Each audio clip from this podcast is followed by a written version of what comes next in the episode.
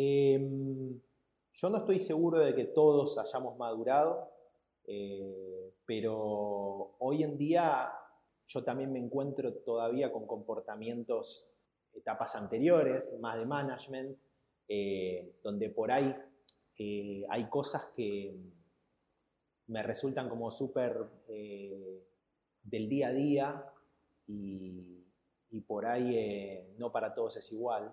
Entonces, eso, digamos, cuesta, cuesta ir madurando, cuesta ir avanzando paso a paso. Y de hecho hay gente inclusive que no, no se siente con ganas de involucrarse en las reuniones o, no quiere opinar.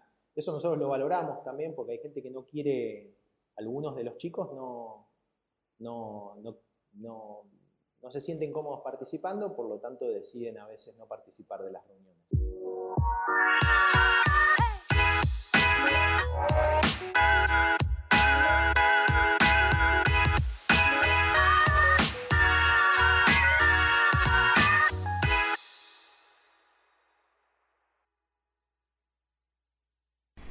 Antes de iniciar, te invito a que te suscribas a nuestro newsletter de cada semana, donde encontrarás artículos y tips relacionados a la autogestión, incluyendo mi reflexión de la semana. Mi invitado en este conversar es Diego Martiniano. En el año 2011 fundó Pimolión Software junto con otros tres socios en la Argentina. En el 2020, Diego encabezó un proceso de transformación hacia la autogestión ha transitado paso a paso y un camino muy valioso hasta el día de hoy. A pesar que nos conocimos el día de hoy, nuestro conversar fluyó de manera muy natural y de mucha confianza. En nuestro, en nuestro conversar fue cómo llevar a cabo la transición con todos los colaboradores y más práctica que evangelista.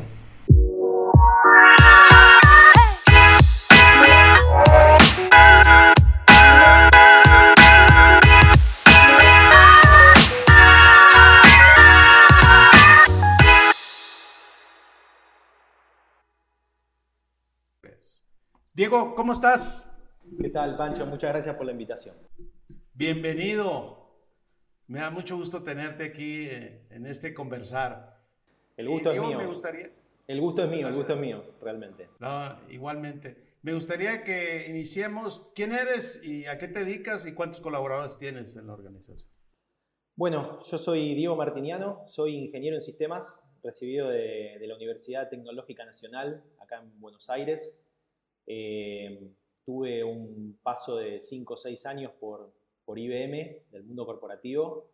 Eh, después, luego de ese paso corporativo, con otros tres socios más, eh, fundamos una, una, consultora de desarrollo de software que, bueno, pasó por varios estadios. Al principio, como buena consultora y buen emprendimiento, hacíamos de todo. Después fuimos encontrando el rumbo y enfocándonos eh, hoy en día somos 20 personas, 20 colaboradores, y, bueno, estamos empezando desde el 2015 más o menos, definimos nuestro foco de negocio en las bancas, en la banca, las finanzas y el consumo masivo, desarrollamos soluciones para esos segmentos del mercado. Y bueno, hace alrededor de un año más o menos, en 2020, en plena pandemia, empezamos a, transitar el camino de, de la autogestión o el self-management, como, modelo de gestión en nuestra compañía. Así que eso es un poquitito la historia. ¿Cuántos colaboradores son, Diego?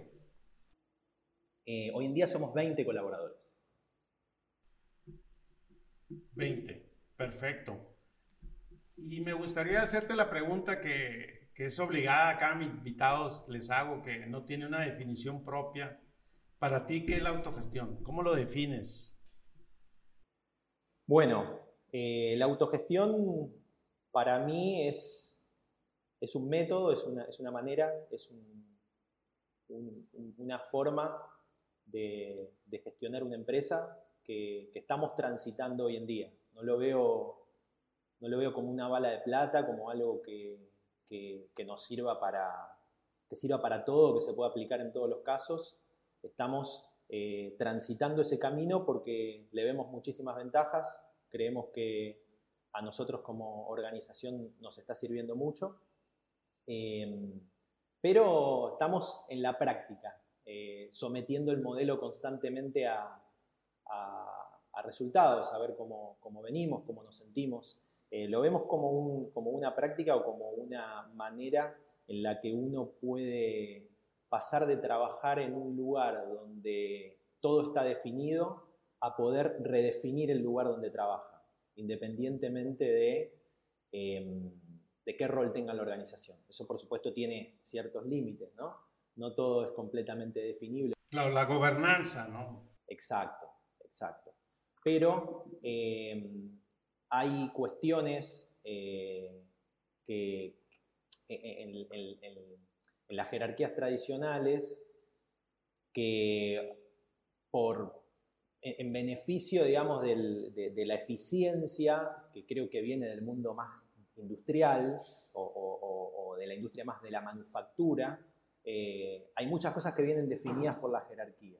Eh, en nuestra industria, que quizás es más del conocimiento, más de las ideas, más de, la consultoría o de la gente, eh, algunos de esos principios nos quedan cortos y necesitamos un poquitito más de libertad porque somos seres humanos. Ahí es donde nosotros encontramos en la, autogestión una respuesta a los desafíos que tenemos. Ya.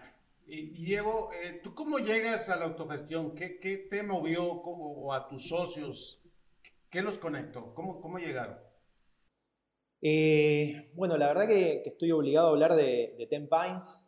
Ten Pines es, es un referente Jorge Silva. De Jorge, Silva. Jorge Silva es muy amigo mío, muy amigo de, la vida. Nos conocemos de la facultad y de hecho al momento de estudiar eh, estuvimos conviviendo como estudiantes, como roommates eh, durante unos cuantos años. Así que somos, de hecho empezamos con las fundaciones de nuestras empresas juntos. Eh, él arrancó con un enfoque así bien autogestivo desde el principio y bueno, nosotros no tanto. Y bueno, él siempre fue una inspiración para mí, por lo, ellos siempre fueron una inspiración, no solo él, la empresa en sí. Y, era algo que siempre nos había llamado la atención y por otro lado también eh, los desafíos a los que se enfrenta nuestra industria. Digamos, hoy en día, eh, al menos en software o en tecnología, hay un, hay un una coyuntura en la que cada vez hay más proyectos de tecnología, la tecnología está cada vez más metida en los negocios y no es un problema de encontrar proyectos de tecnología, sino que el problema está en encontrar quiénes lo pueden hacer, quiénes lo pueden llevar adelante. Eh, entonces hay una crisis de eh, recursos, de personas, de colaboradores, de perfiles. Entonces nosotros nos encontramos eh, en esa coyuntura y, y, nos es necesario ver cómo responder a esa crisis.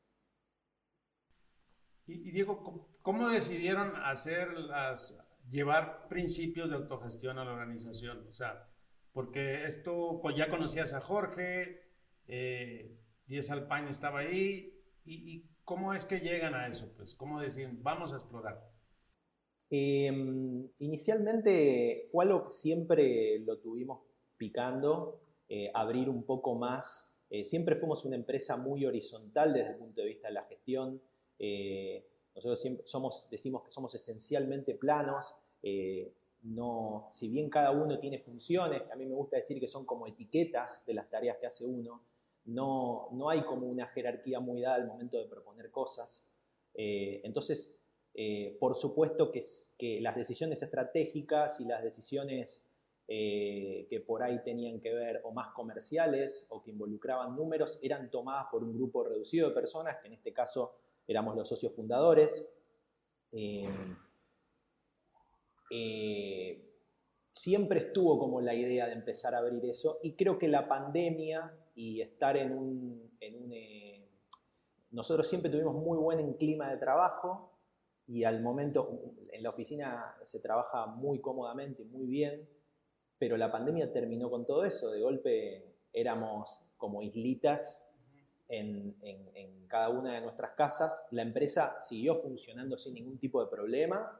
eh, seguimos funcionando de la misma manera, inclusive crecimos en personal durante la pandemia, pero nos encontramos con el desafío de poder eh, lograr lo que teníamos antes con un lugar físico que compartíamos a la distancia.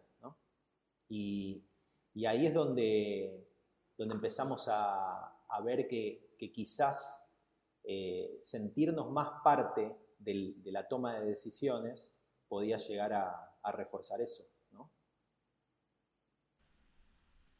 Claro. Y, Diego, eh, hace un momento antes de que entráramos aquí al episodio, hablábamos de, de que no eres un evangelizador, eres un practicante. ¿A qué te refieres con eso? Eh, bueno, nosotros em, no, no, lo vemos como, como te decía al principio, como una bala de plata.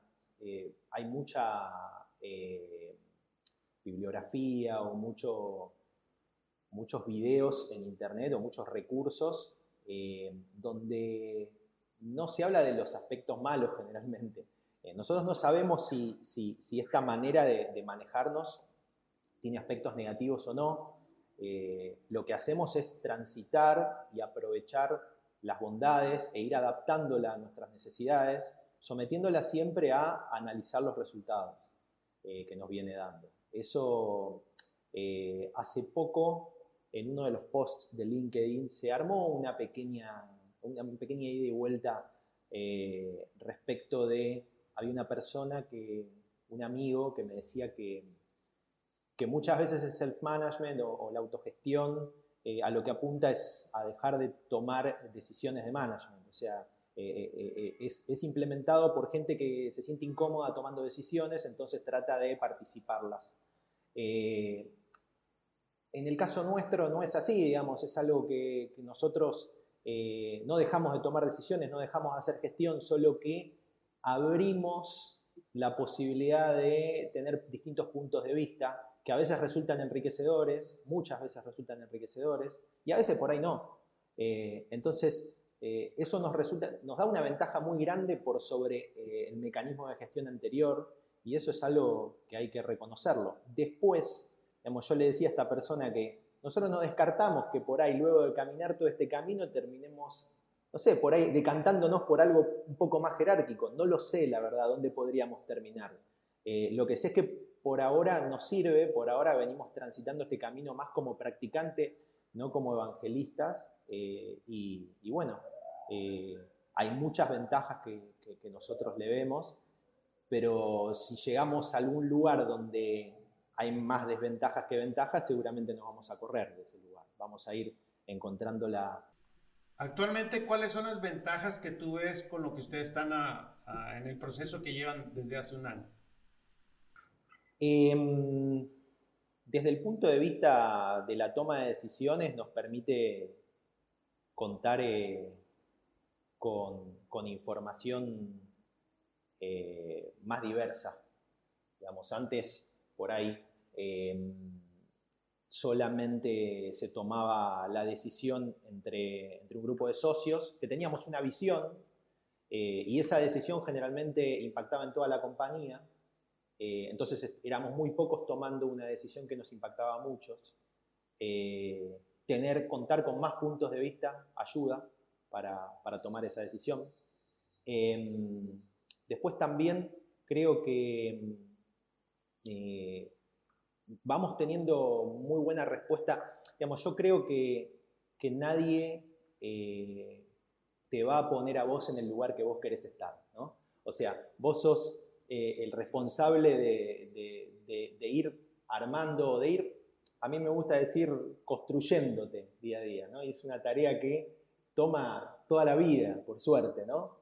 y cuesta trabajo. Entonces, yo creo que, la autogestión a nosotros, eh, siendo una empresa de personas y generando un producto o, generando un... Nuestro valor agregado está realizado por personas. Eh, yo creo que, cada persona pueda tener la posibilidad de construirse adentro de la empresa, eh, ir dedicándose a las tareas de gestión que le resultan interesantes o ir dándole el rumbo eh, a, su, a su rol para donde quiere ir o ir atendiendo las cosas que resultan interesantes para ellos, me parece que genera un sentimiento de pertenencia eh, al lugar en el que uno trabaja, porque digamos, el trabajo no es, no es solo trabajo y la pandemia nos lo ha mostrado eh, más que nunca, ¿no? O sea, hoy trabajamos desde casa y casi que el trabajo es la vida y la vida es el trabajo y se nos mezcla todo un poco. Entonces, si uno no tiene la posibilidad de realizarse o de, seguirse construyendo en el trabajo, em, probablemente decida irse para otro lado o, busque alternativas. Eh, o no sea feliz donde está. Que las dos cosas, digamos, eh, pueden llegar a pasar hablando de la plenitud. Y, en esta parte de, ¿cómo, inician ustedes? ¿Cuáles son las etapas que, han venido eh, desarrollando hasta el día de hoy? ¿Cómo, inician y qué han venido haciendo? Em, ¿Vos te referís puntualmente a autogestión o de Pygmalion Software como empresa? Sí, a la autogestión. A la autogestión. Eh, empezamos, lo primero que hicimos... Eh, por recomendación de, de Ten Pines fue eh, empezar a presentar este modo de trabajo distinto eh, en toda la organización, a todos los colaboradores, eh, para definir en conjunto un evento, un evento de agenda abierta y de agenda co-construida, donde, donde se, se charlaban, se iban a charlar de temas que nos resultaban importantes para nosotros adentro de la organización. O sea, para nosotros me refiero para cada uno. Cada uno si tenía algo de lo que quería conversar o alguna duda o algún tema que quería exponer al que se le tenía que buscar solución adentro de Pygmalion como empresa, podía proponerlo. Eh, y se definía un conjunto de eh, tópicos donde cada uno creaba una microcharla y decía, bueno, yo quiero hablar, no sé, de, incentivos variables eh, y ponía una pequeña introducción eh, y, planteaba un tiempo de, exposición, que generalmente eran 15 minutos, 20 minutos, charlas cortitas. Eh, eso se hizo durante un tiempo, se dejó espacio a que se generaran esas iniciativas, se incentivó también a que se generaran esas iniciativas. Cuesta salir de la inercia de trabajar de otro modo y empezar a trabajar eh, o, empezar a hacer cosas distintas. Em, entonces, ahí eh, llegó un punto que tuvimos una agenda bastante nutrida, que las que había cuestiones de incentivos variables, eh, cultura organizacional post pandemia, em, qué iba a pasar con la oficina, género e inclusión, cómo estamos reclutando y cómo deberíamos reclutar en base a los nuevos desafíos de reclutamiento que hay, cultura de conocimiento, cómo administramos el conocimiento, cómo nos aseguramos que la gente que ingresa a la organización tenga todo lo necesario para trabajar. En fin, se fueron generando charlas eh, y muchas de compañeros que, por ahí nunca habían charlado de esos temas o nunca habíamos sabido que tenían esas visiones y aparecieron visiones distintas, eh, inquietudes que no sabíamos que estaban y que muy difícilmente hubiésemos encontrado con el paradigma anterior. O sea, porque no... Es muy difícil generar eso, no sé, eh, quizás con una encuesta, pero no sé si uno terminaría charlando de esos temas o contestando eso en una encuesta. ¿no? Eh, creo que el mecanismo de armar un evento fue muy bueno. Y en esos espacios, ¿crees que la gente pierde el miedo y tiene la confianza de abrirse, decir, eh, voy a expresar lo que veo y lo que nunca dije? O sea, ¿sí, sí se llega a ese nivel en esta primera, con esto que arrancan ustedes?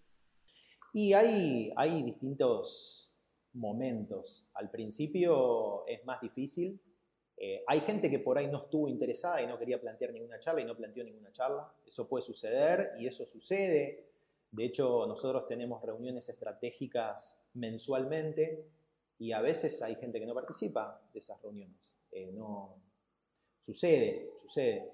Eh, y bueno, también, digamos, tiene ese desafío que a uno lo hace construirse, como te decía, yo creo que es, cuesta, es laborioso, es laborioso. Eh, y, eso de lanzarse y decir lo que a uno quizás eh, le está molestando, o la piedra en el zapato, o lo que cambiaría, eh, es, un acto de valentía que, sí, hay que ser valiente muchas veces para, para, compartir eso ante, ante los compañeros o ante otros colaboradores. Lo que pasa que, bueno, también si se está dando un espacio para eso y después se responde en consecuencia, uno ve una ventaja muy grande y ahí se acelera. Claro, y, en esta parte me, queda claro porque todos lo vivimos, inclusive hasta uno, ¿no? Cómo, es que uno también se abre con el resto del equipo. Y después de que ustedes ya tuvieron esta sesión, ¿qué hicieron? ¿Priorizaron y empezaron a, ejecutar esto, este plan? ¿Ellos ya sabían que iban a entrar en algunos principios de autogestión? ¿O ahí surge el espacio también de la necesidad? Bueno, eh, algo muy valioso que también hicimos fue construir, eh, construir cuáles son nuestros, eh, nuestros vectores o nuestros indicadores principales o, las dimensiones principales para, para que Pygmalion sea exitosa.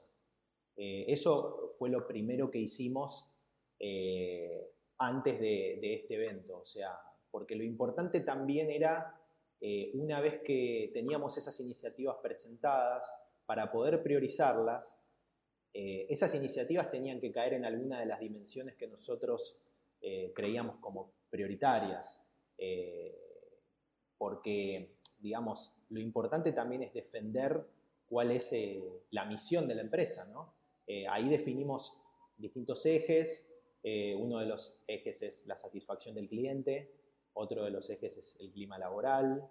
Voy a ver si los recuerdo todos. Debería recordarlos, pero a veces se me olvidan. Eh, no pasa nada. La excelencia profesional también. Clima laboral. Eh, satisfacción del cliente, excelencia profesional, salud del negocio, eh, innovación y cultura participativa.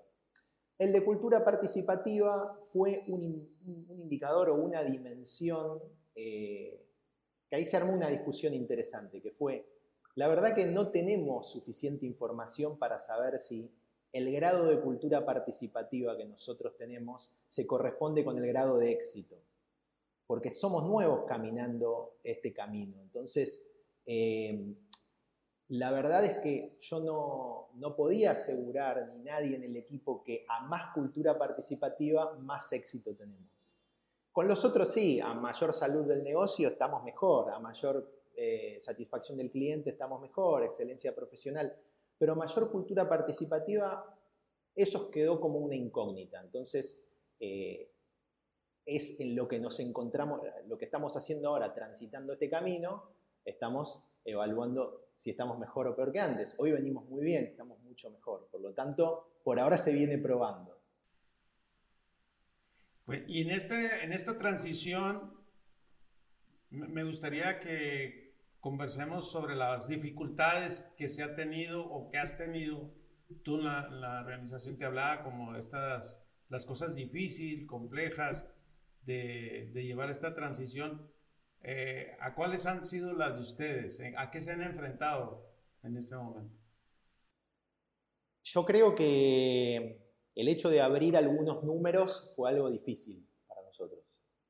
Eh, fue un desafío. Eh, veníamos de una cultura bastante críptica respecto a números y a resultados y a, y a estrategias y a preocupaciones. Eh, como que eso costaba mucho expresarlo. Eh, fue, fue difícil empezar a hablar de números cuando planteamos eh, el, el, sistema de incentivos. Nosotros tenemos un sistema de incentivos que depende de las ganancias trimestrales de la empresa. Parte de esas ganancias trimestrales de la empresa se reparten entre los colaboradores. entonces, eso fue definido en equipo. Entonces, hubo que primero introducir en conceptos de margen bruto, EBITDA, eh, cargas sociales, eh, conceptos que no todo el mundo conoce. Digamos, uno cuando es empleado, la verdad que esas cosas muchas veces ni, ni, las... El dueño, ¿no? Los fundadores, exacto. Eh, eso, digamos, yo también lo, eso lo veo como, como algo... A mí me interesaría, por ejemplo, si soy empleado o si, o si estoy trabajando en un lugar, entender cómo funciona ese lugar. Siempre me gustó, siempre me... Soy ingeniero, eh, entonces como que siempre me gustó entender cómo funcionan las cosas. Pero hay gente que por ahí no le interesa, entonces eh, eso de alguna manera había que, mostrarlo eh, y después por supuesto había que definir de esas ganancias qué porcentaje repartíamos y por qué razón y charlar eso y de ese porcentaje que se destina al reparto, cómo se repartía entre cada uno de los colaboradores.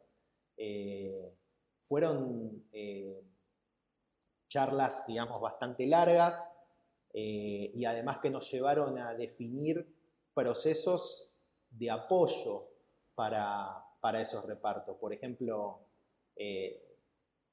no sé, las preguntas fueron, porque una cosa te va llevando a la otra y la otra te lleva a la otra y tenés que definir nuevos sistemas para, eh, para manejarte o para gestionar. Por ejemplo, eh, lo que queríamos era que el, primer enfoque fue, bueno, todos repartámoslo por igual. Y después empezó a surgir, no, pero eh, veamos que hay gente que tiene otros roles, hay gente que aportó más, hay gente que tiene distintas jornadas laborales. entonces, que, ¿Cómo, diferenciamos eso? ¿no? Entonces después empezó a aparecer, bueno, veamos el tema, tengamos en cuenta la antigüedad. Entonces ahí viste como, pero la antigüedad es algo que pasa solamente con esperar, aumenta solamente con esperar, ¿no? Eh, entonces, ¿qué otra cosa podemos tener en cuenta? Bueno, y surgió el tema del seniority, ¿no? Eh, y, en qué medida tenemos en cuenta cada cosa?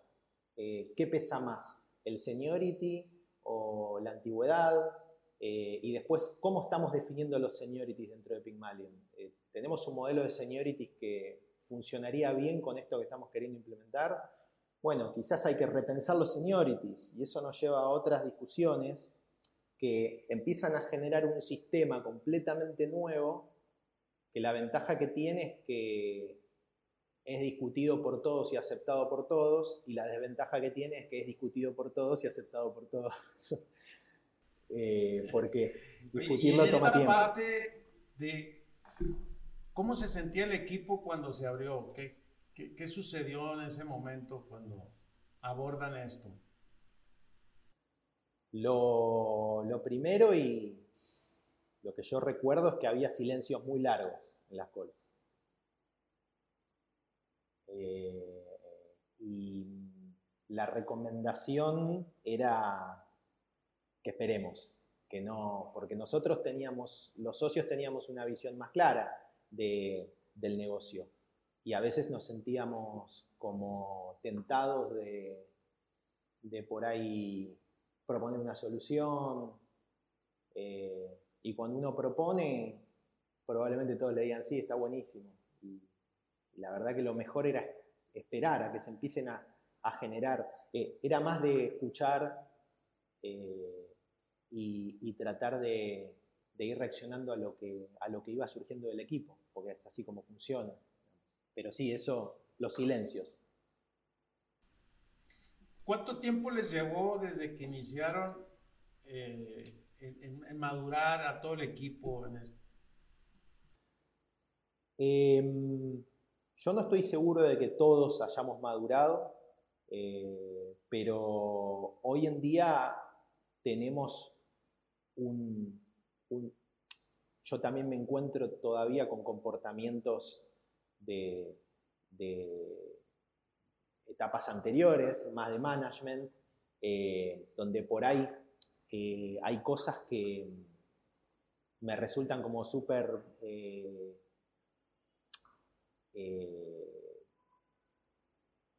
del día a día y, por ahí no para todos es igual.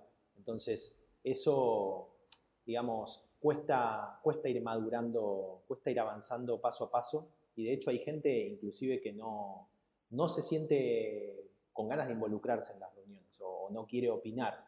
Eso nosotros lo valoramos también porque hay gente que no quiere, algunos de los chicos no, no, no, no se sienten cómodos participando, por lo tanto deciden a veces no participar de las reuniones. Eh, entonces, por ahora venimos transitando el camino y venimos con las reuniones mensuales que nos permiten ir definiendo la estrategia a mediano plazo de la empresa entre todos eh, y nos da mucha más visibilidad de lo que está sucediendo. Eh, y eso es por ahora lo que venimos eh, implementando, lo que venimos llevando adelante. Por eso te digo, somos bastante nuevos todavía, no, no, sé. Claro, y digo, yo, creo que todos tenemos nuestra propia experiencia y, y, lo que te puedo decir es que pues nunca dejas de terminar. Una vez que inicias, pues que vas al ritmo de la organización y ajustando lo, lo que sí funciona y lo, lo, que no funciona, porque yo, yo lo veo en, en, nuestra organización y sucede lo mismo, tú dices, llevamos un año, yo, vamos a cumplir casi tres años eh, y, entonces sucede lo mismo, ¿no? Hoy te enfrentas a esas dificultades, a esas cosas que, que realmente eh, suceden en, en, el día a día, ¿no? Ya, ya, llevas una ventaja, ya iniciaste y está la valentía y eso. Y te quería hacer una pregunta, ¿te has sentido tú vulnerable o señalado en algún momento cuando hablas en esta transición eh, que estás en el, modelo anterior y en esto? Que, te, ¿Te has sentido incómodo, alguna ansiedad que digas, bueno, con el equipo diga, bueno, ¿estamos en esta o estamos, o todos están conscientes que así es? Sí, sí, hay conversaciones que son, son incómodas de tener. El tema de los números para mí fue, fue difícil. Eh, todavía no estamos en un estadio en el que conocemos, hay empresas que conocen, todos conocen los sueldos de todos. Eh, en el caso nuestro, eh, por ahora conocemos el volumen general de salarios de la compañía. Eh, ese es el nivel de visibilidad que tenemos. Pero, pero bueno, eh, los temas de números fueron particularmente difíciles para mí porque, porque no sé, me cuesta hablar de, ese tema. Eh, pero, pero bueno, yo creo que para cada uno ha sucedido de distinta manera de hecho hubo una iniciativa muy importante que es la iniciativa de género que llevaron adelante, adelante un equipo de género y de inclusión que, bueno, ahí también hubo una charla muy, muy interesante en el Open Space que se generó muchísima atención y nos quedamos todos como, como muy impactados con lo que escuchábamos, eh, porque nunca lo habíamos pensado desde esa perspectiva, ¿no? de esa manera. Eh, y, bueno, cada uno yo creo que, que tiene su, momento en el que se siente incómodo y, su momento que requiere valentía. Pero lo importante es que eh, nosotros lo que vemos es que esto nos permite ir avanzando paso a paso. A veces uno va más rápido y a veces va más despacito, pero lo importante es que siempre va en la dirección eh, correcta. Entonces, eh, siempre va, va ganando. uno tiene la, a veces las ganas de ir más rápido, ¿no? Eh, pero, pero esto te pone en el lugar de que a veces, más que ir más rápido, eh, tiene un valor muy importante ir en la dirección correcta. Eh, y a veces se puede ir más rápido y a veces se puede ir despacito. A veces uno va gateando, a veces va caminando y a veces va corriendo. Pero bueno, lo importante es, es ir en la dirección correcta, ¿no? Claro. Y ahorita que comentas eso, a mí me, sucede lo mismo. Me gustaría ir como más rápido, eh, con la dirección correcta, pero cuando volteo a mi alrededor veo que no vamos eh, a esa velocidad y, y, entonces hay un ritmo en la organización, unos van más rápidos y otros. Y la verdad me genera mucha ansiedad de repente, ¿no? O sea, yo recuerdo que, que parte del proceso así es ya, ya, ya, ya lo, adopté y ya me adapté. ¿Tú cómo manejas esta parte de, de esta ansiedad que, es, que tú sabes, porque me identifico mucho contigo. Y eh, yo hago terapia. hago terapia psicoanalítica. ¿Cuál es tu terapia? no, no, hago, eh, hago terapia freudiana. Me, me, voy al psicólogo, porque la verdad que eh, sí, soy muy ansioso y me cuesta mucho no estar mirando lo que hacen los demás todo el tiempo. Y eso es un estrés muy grande. Pero también lo importante es que cada uno tiene su historia, ¿no? O sea, eh, otros van más rápido y tienen su historia. Pasaron por adversidades eh, que uno no pasó eh, y tuvieron beneficios que uno no tuvo, pero es su historia. Y hay otros que van más lentos y también es lo mismo.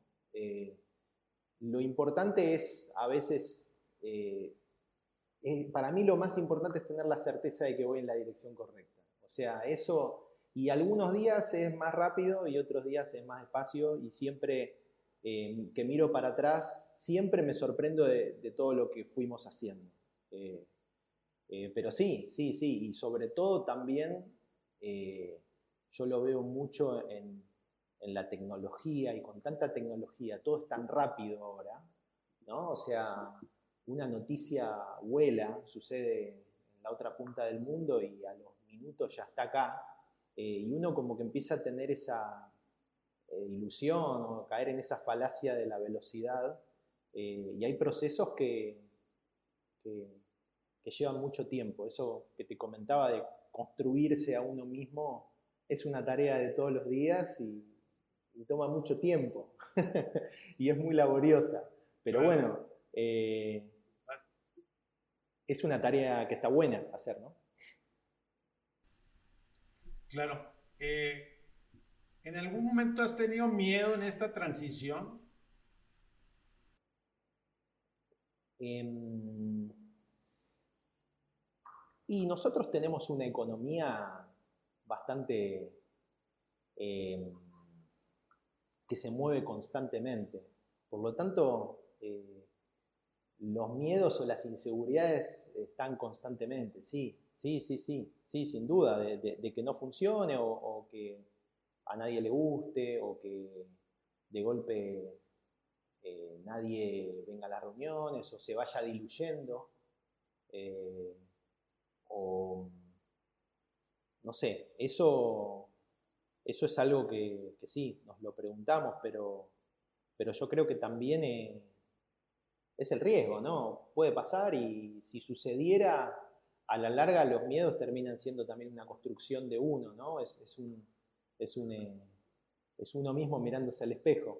Eh, entonces, ahí, digamos, lo, lo que me estuvo pasando en los últimos meses es que si siento miedo y siento incomodidad, creo que tengo que ir para ahí. Eh, y, me cuesta, ¿eh? y me cuesta todos los días, es todos los días eh, un trabajo, realmente. Pero funciona, viene funcionando. Entonces, no sé, esa es como, como la conclusión respecto al miedo.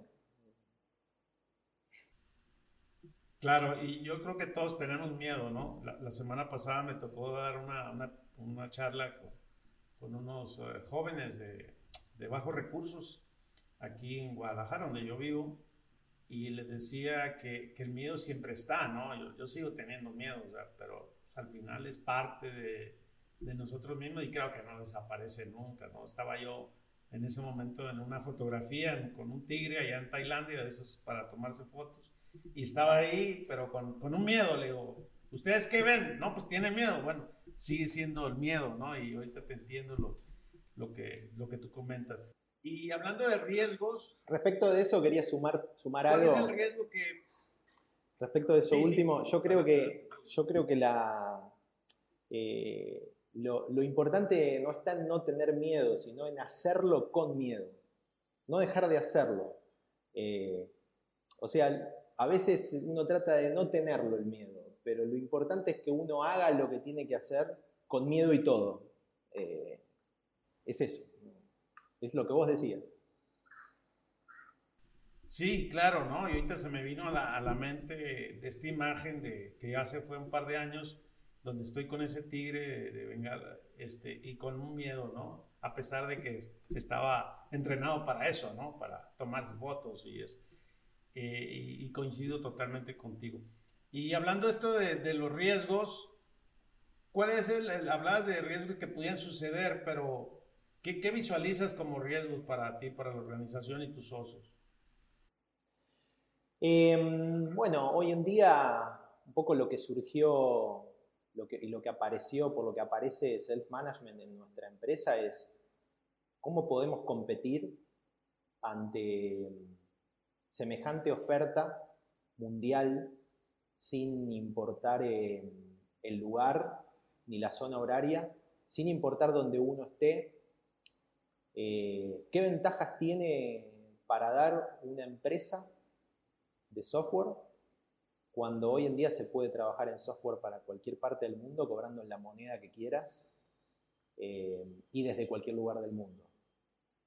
Entonces, ese es como el desafío que ya venía desde antes, pero la pandemia lo, lo hizo crecer, lo multiplicó, lo aceleró.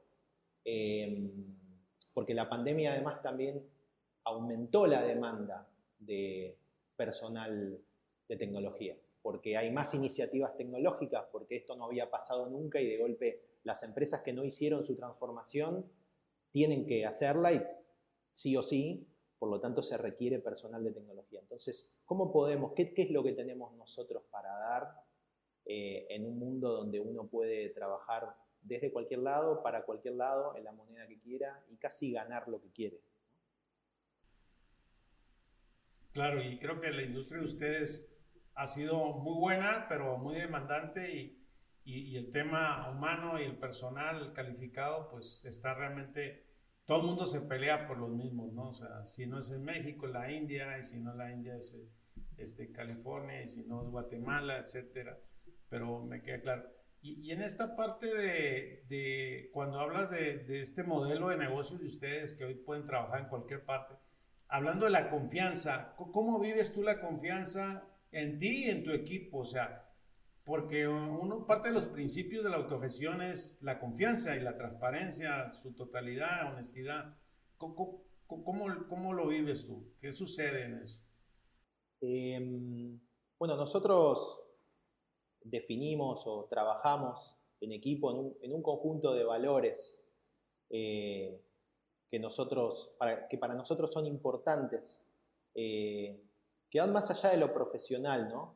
Eh, nosotros eh, lo, que, lo, que valoramos es la gente que sea expeditiva, la valentía, la criticidad o la crítica constructiva, o sea, decir lo que está mal, expresar lo que está mal y proponer y la crítica como debate, em, y después también la autonomía. Esos son los valores, y esos valores son eh, lo que definen cómo nosotros salimos al mercado a buscar gente, cómo armamos equipos.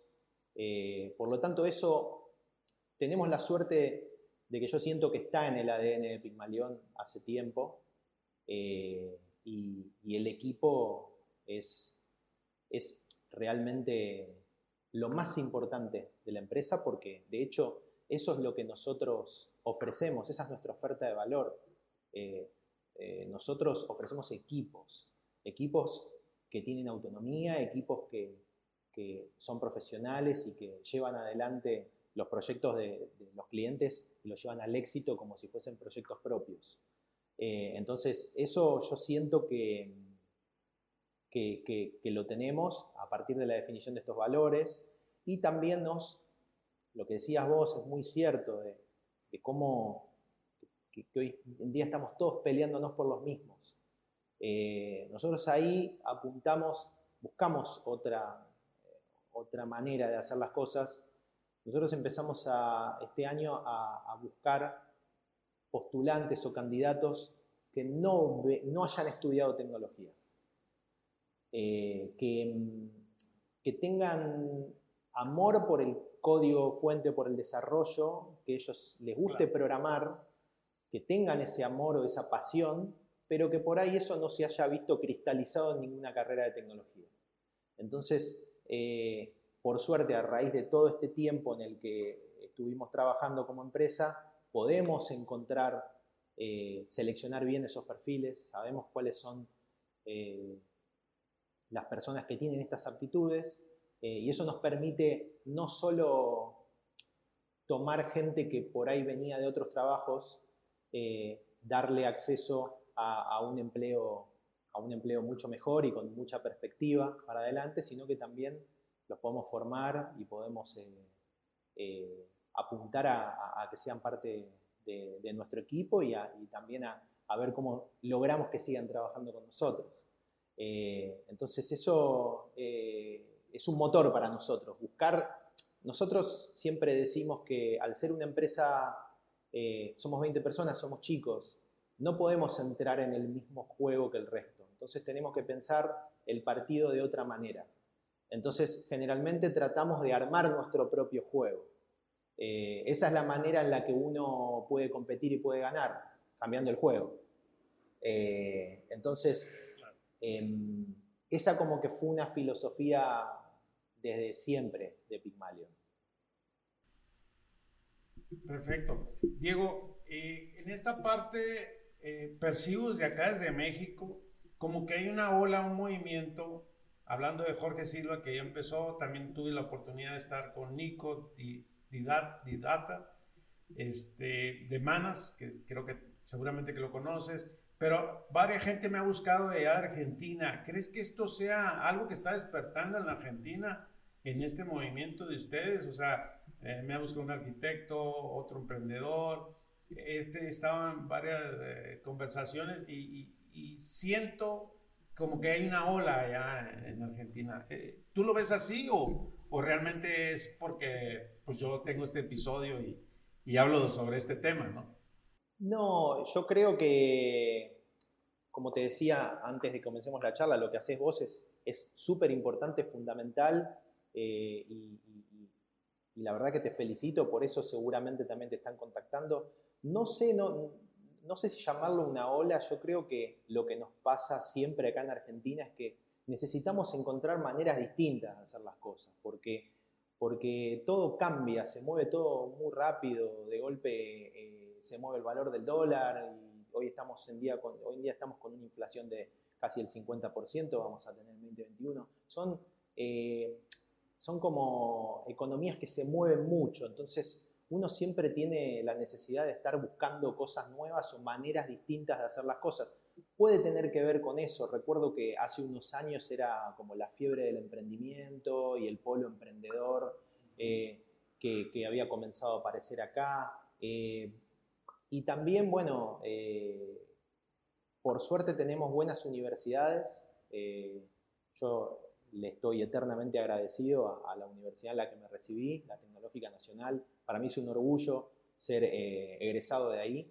Y, creo que tenemos muy buenas universidades, por suerte, y, eso también hace que, generemos estos ecosistemas tecnológicos de, gente que quiere hacer las cosas de otra manera. Me parece que va por ese lado.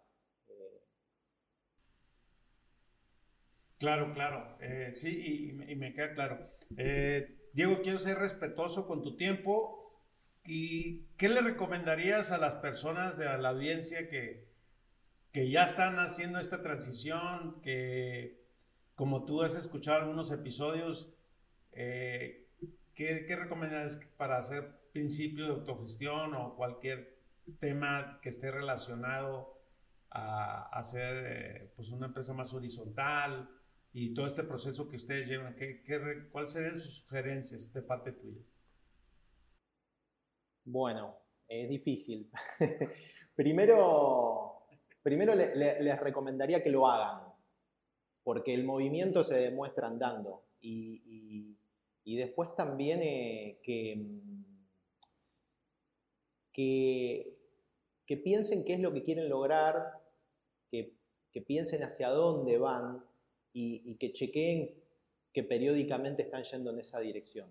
Em, también hay mucho de moda en, la autogestión. Eh, hay, también hay mucho de quererlo, de querer ah, eh, eh, adoptarlo porque se, empezó como a volver poco a poco en algo popular, se convirtió en algo popular. yo creo que todas las innovaciones o los mecanismos o las maneras de gestionar tienen que, que ser en pos de que la gente se sienta más cómoda en su trabajo o que la empresa funcione mejor, que la empresa sea más exitosa, sea lo que sea que el éxito significa para la empresa. Eh, yo creo que es importante definir, esas preguntas hay que hacérselas. ¿Qué es el éxito para nosotros como empresa? Bueno, entonces la autogestión, hagámosla, pero nos tiene que llevar hacia ahí. Eh, y si no nos lleva hacia ahí, acomodémonos para ir hacia ese lado. Eh, para, para, mí es como un framework o un marco de trabajo muy muy eh, importante y muy útil para poder ir probando, ir dando pasos pequeños e ir avanzando y si no voy en la dirección correcta, corregir e ir moviéndome hacia la dirección correcta. Claro, y muy, interesante tu, cierre, y lo cual lo, aprecio bastante.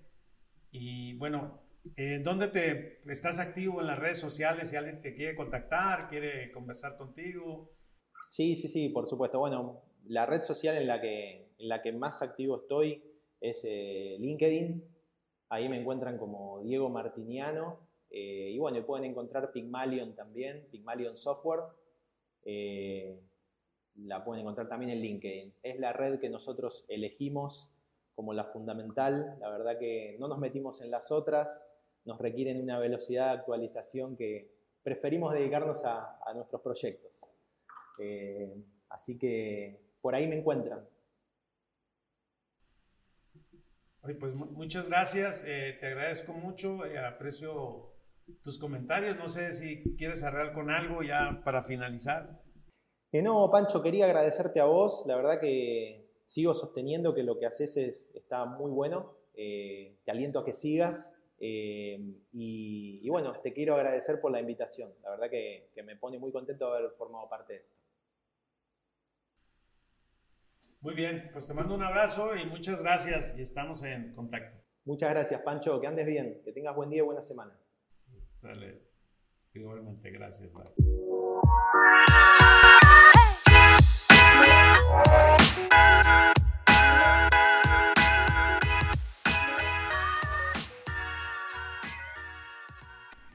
Mi aprendizaje paso a paso a la dirección correcta. Lo que importa es la dirección correcta enfocado a las reuniones estratégicas. Creo que Diego está haciendo un buen trabajo y tiene muy claro su foco. Si te gustó este episodio, te invito a que lo compartas. Ahora puedes escuchar en nuestro nuevo canal de YouTube.